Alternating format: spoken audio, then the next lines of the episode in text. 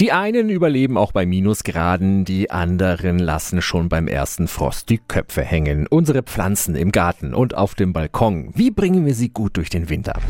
Radio Jetzt Tipps für ganz Franken. Hier ist unser Wiki Peter. Wenn sich da jemand auskennt, dann Jessica Haubner von der Gartenwelt Dauchenbeck. Welche Pflanze sollten wir jetzt lieber reinholen? Grundsätzlich diese ganzen mediterranen Gehölze sind bei uns nicht winterhart, die muss man reinholen.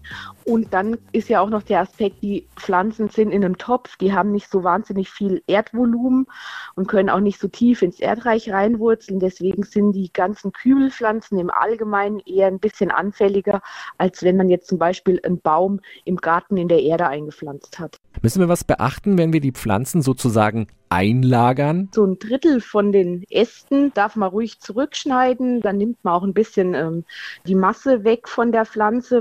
Und ganz wichtig ist halt, die sollten an einem hellen Ort stehen, an einem hellen, kühlen Ort. Und man darf sie auch eins, zweimal im Monat gießen. Auch wenn diese Pflanzen jetzt in eine Art Ruhephase gehen, brauchen die trotzdem in den Innenräumen immer mal wieder ein Wasser. Vielen Dank an Jessica Hauptner von der Gartenwelt Dauchenberg. Was bei mir übrigens auch hilft, ein Filztuch um den Topf binden.